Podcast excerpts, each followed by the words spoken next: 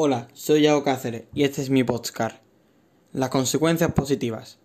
Voy a contar algunas de las cosas que me han impresionado y nunca me habría imaginado, porque contarlo todo sería imposible. Lo primero es como toda la población aceptó unas normas entendiendo que era lo mejor para el bien común, como nadie salía a la calle no porque fueran obligados, sino por conciencia, no querían perjudicar a los demás. Como segundo, descubrí que quedarnos en casa no estaba tan mal ya que de repente desaparecieron las prisas. No tenía que salir corriendo del instituto al inglés, del inglés al waterpolo, no se celebró la comunión a la que no tenía ganas de ir y aprendí a hacer bizcochos. Mis padres me dejaban usar el móvil y el ordenador cuando yo quisiera.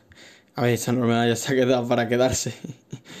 También fue muy divertido ver a mi abuela por videoconferencia, pues hablaban sin parar y muy ilusionada. Recuerdo aquella vez que una de mis abuelas me mandó un audio de voz donde solo se escuchaba Nene, nene, ¿me escuchas?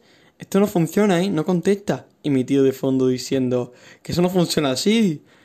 Y realmente yo tampoco lo pasé nada mal en la cuarentena.